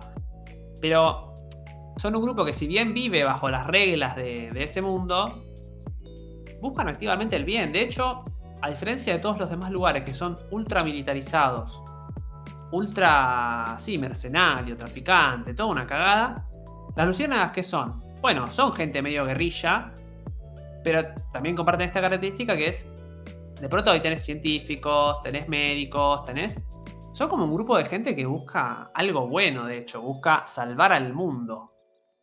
A diferencia de eh, Joel, de hecho, un juego normal te habría hecho jugar como una de las lucianas yendo a buscar a Ellie, porque tiene la cura. Bueno. Yendo a matar a Joel. Claro. En cambio, Joel no, uno no, no, podría decir a grandes rasgos que es un villano. Sin embargo, al final, activamente hace el mal. Porque yo sé que hay mucha gente que lo justifica, haría, digo, haríamos lo mismo, no sé qué. Bueno, pero Joel al final hace una peor atrás de la otra. Joel, ¿qué es lo que hace? Porque no es solamente mata a todas las luciérnagas. Cuando mata a las luciérnagas, no está matando solamente un grupito de soldados. está desbandando un grupo compuesto por muchas mentes buenas de esa sociedad que son la esperanza, porque seguramente la esperanza no son los milicos de la zona de cuarentena. Sí. Son la esperanza y él, ¿cuál es el lema de las luciérnagas? Buscar la luz. Bueno, él está apagando la luz, él está yendo a la luz y haciéndole... Pss, Sí, sí, este, sí. y no solo. A ver, ¿qué, qué es lo que hace aparte? Traiciona a Ellie, porque no me digan que no, la traiciona, no solo con la mentira, sino por hacer algo que ella no quería. Él, como desconocido, sobrepasa eh, la intención de Marlene, que es hacer el bien, sin importar que eso implicara matar a Ellie. ¿Pero por qué? Primero porque sabemos que es lo que. Está bien, vos me- ustedes me dirán, pero Ellie no sabía que iba a morir. Bueno, pero Ellie está dispuesta a eso. Y también. Sí, hay un diálogo, te lo, Sí. lo aclaro. sí, Y sí. también, este, Marlene era amiga de la madre de Ellie. Entonces, la madre de Ellie es, la, es quien le deja a Marlene a Ellie a su Claro. cuidado. O sea, si alguien tiene derecho a decir. madre. Sí, si alguien tiene derecho a decir qué pasa con Ellie, es Marlene, no Joel. Y Joel, al final, cuando la mata Marlene y le dice. Ella le dice, no, déjala, todavía estás a tiempo, no sé qué. Y él la mata. Y creo que le dice algo así como: Es que si no te mato, me vas a venir a buscar. Bueno. Sí, claramente Sí, sí, tenía sí. razón. Este. No hay justificación para mí. Y entonces claramente está pintado como un personaje que no está del todo del lado de los héroes. Ojo, es algo bueno del juego esto, ¿no? Porque te ponen con un personaje con el que vos puedes fácilmente empatizar hasta cierto punto Claro. y en un momento te, te, te dejan duda. Obviamente que todos empatizamos con las lucianas, bueno, hay que ser buenos, hay que salvar al mundo, no sé qué. Eh, porque después los demás personajes que vos te encontrás son relativamente todos buenos. Este Bill, por más duro que te lo presenten, al final es, todos sabemos que por dentro es un tierno. Está triste por su, bueno, su pareja, su novio, su amigo, lo que fuera, que, se mató. Eh, te ayuda, por más duro que sea, te ayuda. Este, esta pareja de hermanos, eh, Sam y no me acuerdo ahora el nombre del, del pibito, que al final se mueren, pero te ayudan a escapar. Al toque tienen confianza con vos, de hecho es lo que no hace Joel con ellos. Al Sí. fin y al cabo, sí hay héroes y sí hay villanos en ese Mm. sentido. Pero bueno, quizá no hay villanos. Eso lo puedo estar de acuerdo. Bueno, David sería un villano. Quizá no hay villanos, pero sí hay algo como héroes. Mira, para mí, o sea, entiendo tu punto, pero para mí no hay héroes tampoco. ¿Por qué, ¿Por qué Bill es un héroe? Porque, o no, sea, no, llega a las luciérnagas. No, las luciérnagas yo creo que tampoco, porque, va, vos, vos pensaste que, qué sé yo, decís que al principio te los pintaban como terroristas y después no sé qué, no sé cuándo. No sé, yo, a ver, por ahí podés encasillarlo, ¿no? Decir, bueno, ¿en qué lo encasillamos? Bueno o malo, bueno, podrías llegarlo encasillar, pero yo no creo que, vamos a decir la, la palabra del podcast, eh, tipo, no creo que entre en la categoría de un cliché, tipo, para nada. De hecho, creo, no creo que ningún personaje entre tipo, muy, muy a fondo en esa. Y con las, generalizando en las luciérnagas tampoco, porque si te pones a pensar, del, o sea, del lado de Joel es tipo, uh, están, están matando a alguien, no, le- no- no les cabe una. Y vos dirías, bueno. Te la pasaste todo el juego matando gente. Es la, es la esperanza de la humanidad y Joel, o sea, Joel no tiene razón en- en- de manera objetiva. Lo que pasa es que, claro, vos, el jugador, tanto Joel más que nada como el jugador, se encariñan con Ellie y tipo, él no, no está dispuesto a perder su hija de nuevo, básicamente. Es tipo, bueno, ¿sabes qué? Me chupa un huevo que la humanidad siga así de mal. Tipo, no, no me interesa, no me interesa. Bueno, pero es, la típica, porque al fin y al cabo él también condena a Ellie y a todas las posibles hijas de otras personas que existan a seguir viviendo en un mundo así. Olvídate de. Porque ¿cuál es la típica defensa a, a un argumento como el tuyo? Y es que en realidad no se sabía si la vacuna iba a servir, quizá era mentira, quizá no salía. No, no, no. Bueno, esos son decires, es hipotéticamente hablando. Lo que sabemos es que la iban a hacer. Y, pero, no sé, chabón, porque Bill, por ejemplo. Yo creo, ¿sabes qué? Siento que, que- que las lucianas y cada personaje, Bill, eh, David, eh, Marlene, Tess, eh, son personajes bien construidos, pero porque no se sienten tipo ni, ni héroes ni villanos. Simplemente se sienten personajes que parecen reales en lo que el mundo te presenta. Bill no es que tipo te ve y dice, oh, Joel. Joel es un protagonista, por lo tanto, Sí, lo recibo como mi amigo. No, o sea, se da como una situación bastante común. Claro. Encima va con Bill, ¿por qué? Porque no es, no es un, un cualquiera, tipo, no, bueno, tenía cierta historia con Bill y, Ah, a, y a encima pesar de eso, y a pesar de eso, está medio tacaño, dice, no, sabes que anda a cagar, después medio te ayuda, pero te ayuda y, qué, y, y sigue el viaje con vos. No, dice, bueno, flaco, vos querés ir allá, chao, andate. Sí, pero además, escúchame, escúchame lo siguiente, porque ahora me acabo de acordar de otro personaje que nos olvidamos, Tommy. Yo estoy seguro que Tommy y su comunidad de personas hacen, son más héroes en la historia que alguien como Joel. Y que alguien como, como sí, una persona que, que vive una vida como la que vive Joel. Eh, acá preguntan, eh, ¿quién garantiza que es hacer el bien y por qué una vida vale menos que cientos? Bueno, ese es el debate, ¿no? Ese es el debate, obviamente. Pero acá está la, la respuesta que yo te daría, a, estimado oyente, es la siguiente. Es que Ellie estaba dispuesta a hacer eso. Eh, Joel decidió por sobre la voluntad de Ellie. Entonces, y, y no solo decidió sobre la voluntad, porque yo sé que es hipotéticamente hablando, yo puedo decir, bueno, quizá Joel podría haber dicho, no, pará, le preguntaron, pero en realidad Ellie quería hacer eso. Entonces, Joel no es quien para responder si una vida vale más o menos que cientos. Porque esa respuesta la tenían en todo caso Ellie y la tenía en todo caso la tutora, que es Merlin, no Joel. Él se atribuyó ese lugar.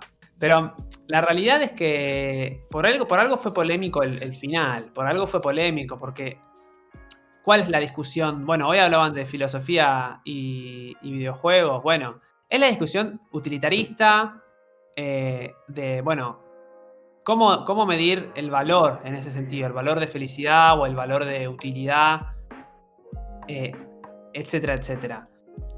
Sí. Y porque si nos ponemos a nivel utilitario, y claro, vale, que se muera Ellie y que la salve. No importa que Joel se ponga triste, sino eh, salvar a la humanidad o hacer lo mejor por la humanidad. Yo creo que eh, en el medio de la polémica está permitido decir tal o cual están equivocados. Porque para mí, de hecho, hay personas equivocadas ahí y personas que no. Hay personas que están actuando de manera irracional o dejándose llevar por, sí, por sus sentimientos o por. En vez de pensar, en vez de aguantar dos segundos, ¿viste?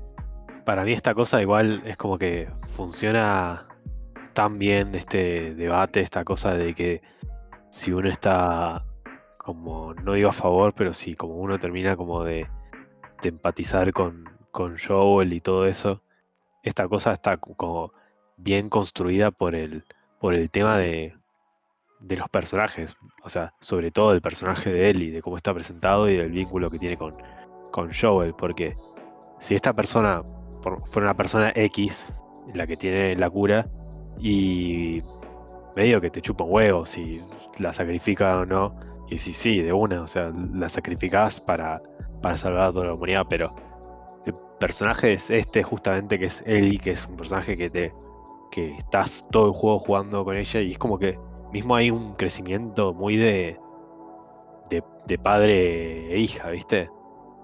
Eh, y es como es muy fuerte, digamos, el, el final y, y es eso, es como que vos, vos al, al principio del juego te ponen a Joel con la muerte de la hija, que bueno, te puede llegar a emocionar, te puede llegar a doler, pero eh, vos a la hija la conociste cinco minutos de juego, porque empezó el juego y al toque se murió. Y más de eso no sabes, o sea, Sí. puedes empatizar porque es la hija y lo ves a Joel llorando y bueno. Em- Empatizás más con él que con ella. obviamente. Claro. Y en cambio, eh, con el tema de Ellie, vos no querés que no se muera el personaje Ellie, porque te parece un personaje tremendo, con una historia muy densa, eh, en el buen sentido, ¿no? Y, y un personaje también muy carismático sobre todo. Y pasa un montón de tiempo con vos y aprende un montón de, de vos. Y Mm. por un lado, por un lado, o sea, El, Y- el y good- Joel aprende mucho de ella también. Sí, y por un lado el, el good ending sería que, que separarlos a ellos dos y que Ellie tipo tenga el poder de decisión de decir tipo, bueno, hago lo que se me da la gana y listo. Que Y- Joel, que Joel no se había involucrado. Claro, al final Claro, bueno hubiera sido que ella llegue, encuentran la cura y después Joel vive una vida feliz en un mundo sin zombies. Sí, al final Claro. Joel tipo tenía, tenía razón más o menos a la mitad del juego en la cual su postura frente a Ellie y la vida es como medio dice Bill. No te encariñes, no te encariñes porque después... Pero no se puede en esta vida no encariñarse. Claro, bueno, ahí está la, la- la bella lección, pero al final tipo el good ending según Mati sería bueno que, que Joel sea un- una piedra que trata de serlo al principio y no se encariñe y diga, bueno. Bueno, fue". pero no sé qué tan bien está encariñarse y por eso terminar matando al futuro de la humanidad, prácticamente. Para mí, ¿cuál es la realidad? Joel es un hipócrita. Olvídense si hizo bien o hizo mal. Es un Sí. hipócrita Sí, porque, que- aparte, ¿qué es lo que hace después de, de- de matar a toda esa gente? De nuevo, mentirle a Ellie.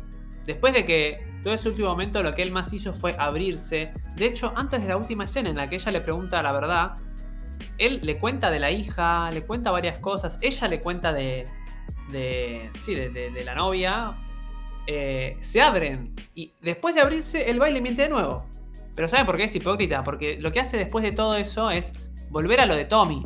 Mm. Tommy, con Sí. quien él, la relación estaba medio extraña, con quien se nota que no le copa mucho tampoco esa movida. Y es como, bueno, mirá, vamos a vivirnos acá apartados. Pero él también sabe que se las mandó. Se las mandó y.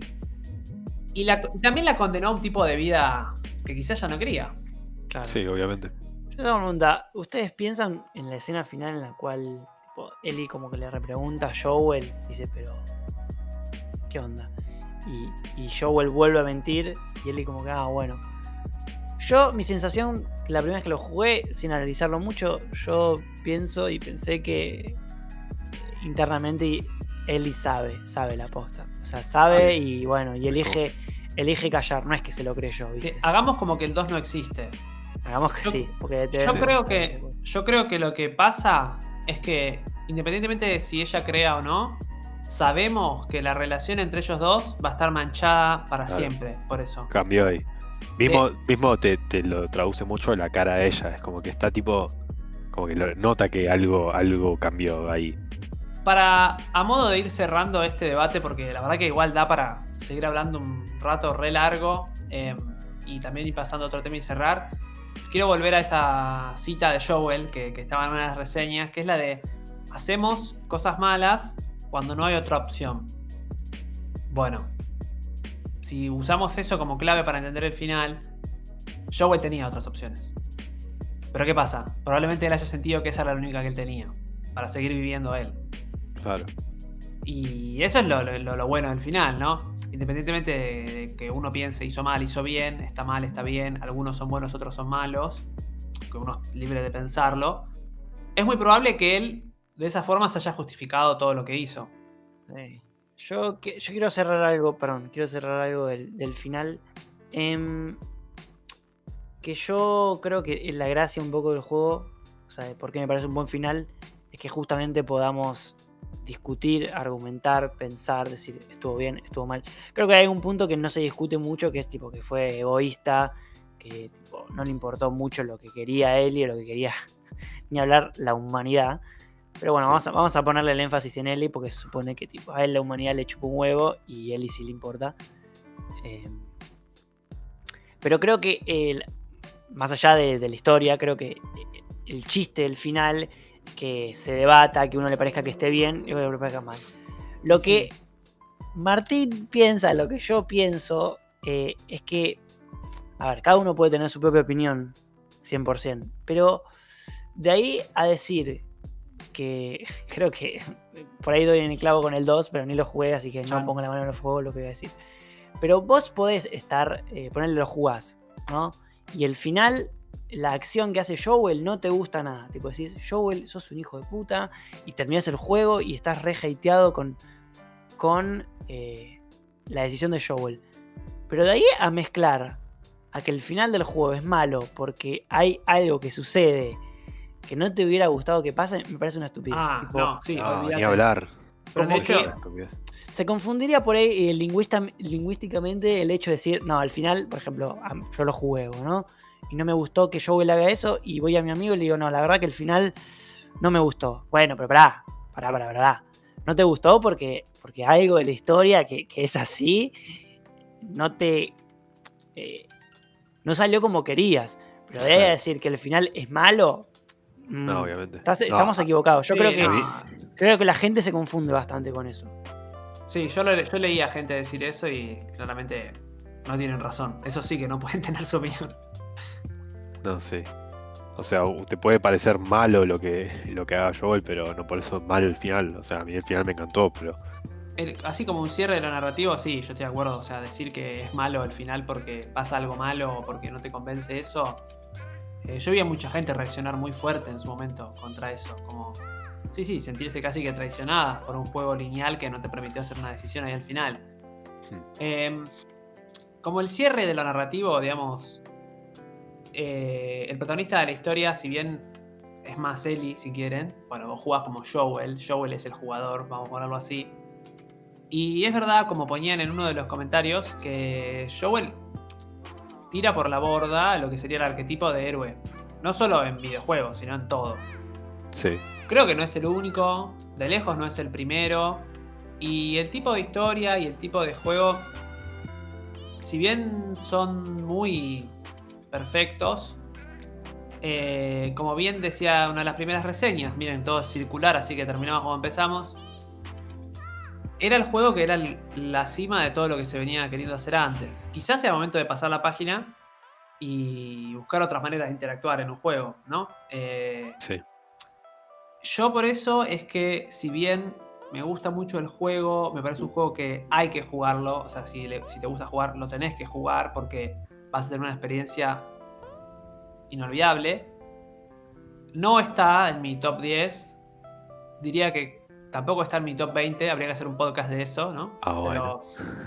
Pero, pero no está en mi top eh, simplemente porque siento que me da cosas muy parecidas a cosas que me dan otros medios u otras obras.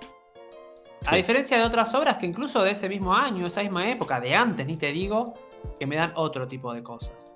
Ese es mi cierre serio respecto a lo que estábamos diciendo. Ahora mi cierre chistoso, no es chistoso en realidad, es para pensarlo. Eso es lo que se me ocurrió mientras estaba sí, preparando este podcast y es, la verdad, ¿hacen falta los zombies en este juego? Cerremos el podcast con esa pregunta medio seria, medio chistosa. ¿Hacen falta los zombies? ¿Realmente el juego pasa a través de los zombies? Porque yo creo que el problema está más que nada en el 2, se lo voy a decir por qué. Acá, eh, los zombies, ¿qué justifican? Los zombies justifican que, bueno, Ellie sea inmune y vos las tengas que llevar. Son el motor, un poco, de llevarla al otro, a otro lugar. Tranquilamente podría haber sido un virus, ¿no? Sí. Y yo creo que al fin y al cabo, para mí, no sé qué dirán, los humanos son lo más interesante del juego. Narrativamente hablando y jugablemente hablando, son lo más in- interesante, porque son más impredecibles, son más difíciles, más. Sí, reaccionan más a Obviamente. estés. Entonces uno se pregunta, ¿para qué carajo están los zombies? Porque de nuevo, se podría haber sido postapocalíptico y podría haber sido totalmente distinto la movida. Creo que eso en el 2 se nota mucho más. Para cuando lo jueguen, van a ver que los zombies no tienen ni un poquitito de relevancia para la trama. Y yo sé que, que no es que es algo típico de la ciencia ficción, que a veces vos tenés algo en la trama que en realidad es una excusa para hablar de temas humanos. y Ya, yo lo, lo entiendo, o sea, obviamente.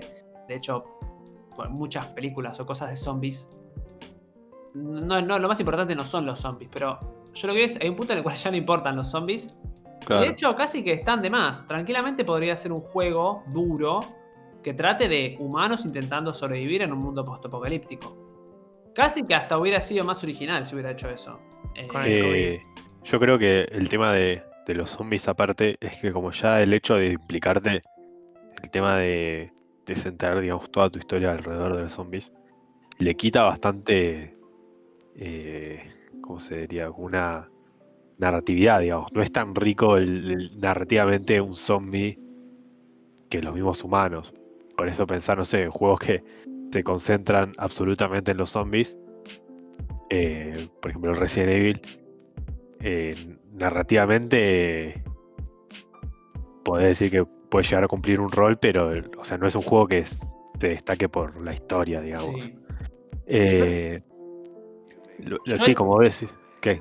¿Qué No, yo el, el changüí que le doy al juego es pensar, bueno, no, no solo que venden los zombies, sino que qué mejor manera de hacerle creer a la gente que este es un juego como cualquier otro que tener zombies, cuando en realidad les vamos a dar vuelta el, el- el mundo cuando lo estén jugando.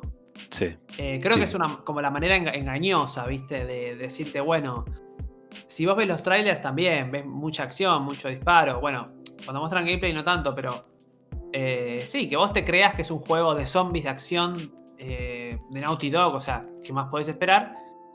Y que después en realidad cuando vayas y lo juegues sea mucho más que eso. Sí. Pero bueno, de nuevo, en el 2 los zombies tranquilamente podrían haberse extinguido porque se murieron por inanición. Pero están y realmente no, les juro que no tienen ni la más mínima importancia. claro. Sí, Sí, sí. pero bueno, yo, como dicen ustedes, creo que eh, en principio es como la excusa. En The Walking Dead pasaba lo mismo. Tipo, en principio los zombies tenían cierta relevancia, pero después no miro la, la serie, no juego The Last of Us por. Bueno, uh, pero- A ver los zombies. pero- Pero, Yo no quiero- no quiero- son una excusa. No quiero defender a The Walking Dead, pero en The Walking Dead parte de las tramas tienen que ver con sobrevivir a los zombies. Claro. Tiene que ver con encontrar un lugar seguro, con encontrar comida, con mantener nuestra ciudad. Acá, Sí. no. Claro. Sí, lo que tiene aparte de Walking Dead es como que, bueno, te mete eso, eh, como diciendo, bueno, sobrevivir a los zombies, te pone lo del, no sé, ahora no me acuerdo cómo era, pero lo del sonido, lo de los olores, qué sé yo, y es como, esto una, una problemática que, que surge alrededor de todo eso. Y obviamente que eso después se va gastando y dicen, bueno, metamos a los humanos, metamos otros conflictos porque esto ya está, ya, ya fue. Si hacemos Sí, toda sí. La, la historia así.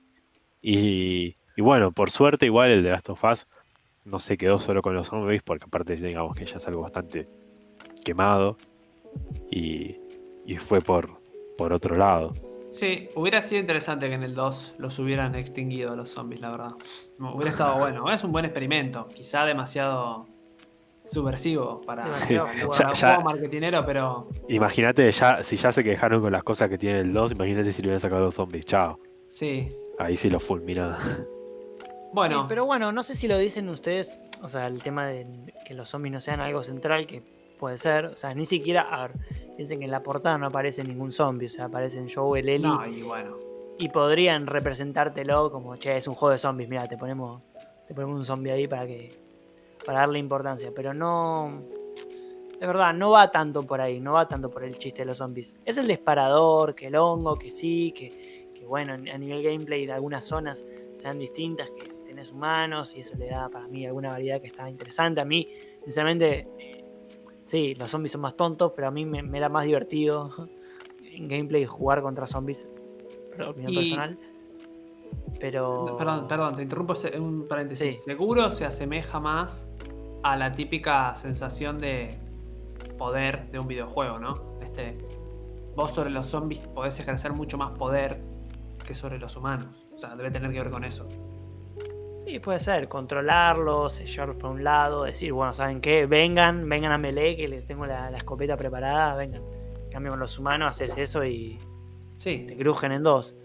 Pero sí, qué sé yo, yo no sé si pienso que, que podrían sacarlos, como que ah, son súper necesarios, pero es verdad que quizás em, no, es, no es el eje de, de la historia, pero tampoco lo digo como algo malo, hasta por ahí yo lo doy vuelta y digo, che, ojo, mirá, tenés todo un mundo apocal- post-apocalíptico con zombies y, y ni siquiera es lo importante, lo importante son los personajes, cómo, cómo viven eso, sus historias, porque tengamos en cuenta que el juego empieza y son 20 años después de que, o sea, como están recurtidos, o sea, Sí. como que no importa, si, si fuera tipo The Walking Dead, sería bueno, muerte, muerte de Sara, sigue el juego, listo, a ver Claro. cómo, cómo Sí, se crea la sociedad en base a eso. Sí, No, sí, bueno, no le importa eso. Vamos, vamos a contar la historia de Joel y Ellie y algunos personajes. Ese es el juego. Sí. Sí. Bueno, gente, ya quedó largo este podcast también. Eh, no sé si Sí. tan largo como los últimos, quizá queda un poquito más corto, lo cual está bueno. Eh, pero bueno, la verdad es que está bueno el tema para hablar y qué querés que te diga. Para ir Sí, a mí- cerrando, a mí, ¿tienen me al- gustó. algo más para cerrar respecto a The Last of Us antes de hacer unos pequeños anuncios? O anuncios no, recordatorios. Eh, no, eh, a mí me dio ganas de jugarlo de nuevo. La verdad, hace- mucho que no lo juego. Eh, todo lo que, lo que dije, lo dije chamullando. No, mentira. Eh, me recordé. No, no lo jugó. Claro, no, esto fue un experimento social. Eh, nada, la verdad que, que es un lindo juego. La verdad que si tengo que decir mi juego favorito de que jugué en la Play 3, me quedo con el The Last of Us. Eh, Eh, fue y Metal por- Gear Solid 4, boludo. Nada. Eh, fue, fue uno de mis juegos favoritos durante mucho tiempo y lamentablemente por la eh, poca portabilidad que tengo, por lo menos yo que no tengo Play 4, eh, pierdo un poco de rejugabilidad que lo tenga solo en Play 3. Así que más le vale que, que en algún momento saquen todos los juegos de Naughty Dog para PC porque me pego un tiro. Sí, o con el Pat- o con el Patreon te puedas comprar una Play 4 un- para tener las O- reviews o- al día, digamos. Claro, o- bueno, igual ahora ya vamos para Play 5. Sí. Bueno, mira, ya que el, el Horizon salió para PC y el Death Stranding, este, Sony le copó bastante la idea de publicar cosas en PC, Mm. así que ojalá que... El 1 Bueno, lo veo bastante difícil. El 2, ¿qué te dice? Bueno, vos Martín, ¿algo para cerrar o...? Eh, no, por ahí pasar en limpio, tipo resumen de, de lo que creo que, tanto para la audiencia como para mí, siento que, como dije al principio, es un juegazo. eh, debatimos cosas, eh, por ahí puntos fuertes, puntos bajos. Creo que sinceramente tiene mucho más puntos fuertes de los que bajos. Y me animo a decir que incluso los puntos débiles que hablábamos, como no sé, la inteligencia artificial, eh, temas eh, que son medio dis- disonancia ludonarrativa que podría ser mejorada, distintos aspectos. Creo que si. Yo no creo poner en, en poner notas, por ejemplo, che, ¿cuánto le das uno al 10? Mm, si querés, bueno, por ahí caigo a veces en el morbo de poner un número, pero Sí. realmente no importa. Pero si hubiera que ponerlo en números, creo que estos aspectos negativos ni siquiera le bajan un 0,5 en contra de lo que el juego. O sea, Sí. yo no. Está bien, la IA puede ser mejorable, tiene cosas que son una cagada, que, sientas que los golpes. Yo creo, por ejemplo, en el melee, a mí me, encantaba tipo, irme a piñas, pero es verdad que tipo. eh, como que clipeaba y se hacía cosas medias raras y estaba obligado a meter el puño sí o sí. Pero no creo que, por ejemplo, ese punto negativo ni siquiera siento que cuando estoy jugando pienso en eso y digo, "Uy, me- ay, qué mala experiencia, no me gusta, le bajo un punto, no me, no me nah. Yo no, no, por lo menos no es mi caso, así que nada. Bueno, si escucharon este podcast y no lo jugaron, eh, bueno, no sé. Sí, el juego en lo que es recomendarlo es un 10, ¿viste? Recomendarlo que lo juegues. Después, em, sí, lo que dice Martín tiene razón. Obviamente que, que esas cosas negativas no son errores en el sentido técnico o en el sentido, sí, más, más duro de errores. Sí son críticas y que tienen que ver con el enfoque que, que nos gusta a nosotros tomar, que es que si los juegos son obras, obras de arte o lo que fuera, eh, se pueden discutir un montón de cosas más que tengan que ver con, eh, con, sí, con las decisiones que se toman, con el diseño, con la filosofía de los personajes, la, la moral y etc. Sí. Así que bueno, este fue el primer podcast dedicado especialmente a un juego. No sé cuál será el próximo así. Lo que sí podemos anunciar es que, dado que estamos, hoy es 11 de octubre, estamos grabando, eh, no sé qué día lo estarán escuchando, pero ya el próximo podcast que salga va a caer muy cerca, muy cerca de una fecha bastante, vamos a llamarla espeluznante. Spooky. Así que se va a tratar justamente de eso, el podcast que viene. eh, que bueno, va a salir cerca, vamos a decirlo de verdad ahora, va a salir cerca de Halloween, así que se va a tratar de terror o vamos a ver cómo lo encaramos para que esté bueno. Eso por un lado, por el otro, de nuevo recordarles a todos que nos sigan en Instagram, que nos escuchen donde puedan y donde quieran. Y eh, record- recordarles que también está este podcast de inteligencia artificial en el cual hablamos bastante de inteligencia artificial de The Last of Us, de sus fortalezas y sus desventajas, eh, que todavía no salió porque, bueno, tuvimos algunos problemas para el momento de editarlo y no sé qué. Así que nada, cuando salga igual, lo van a encontrar en Instagram, en Spotify, en Anchor para escucharlo. Y lo recomiendo porque creo que salió bueno. Sí, sí. Y aparte se van a enterar más de este juego, cosas un poco más técnicas. Bueno, espero que les haya gustado. Y bueno, espero que si no lo jugaron y escucharon el podcast, les hayamos dado el suficiente interés como para, para probarlo. Así es. No hacía falta que se lo diéramos nosotros. Ya lo tenemos, seguramente. Así que bueno, nos vemos dentro de unas semanas. Nos vemos. Nos vemos, gente. Pasen un buen fin de o semana, lo que sea. Adiós.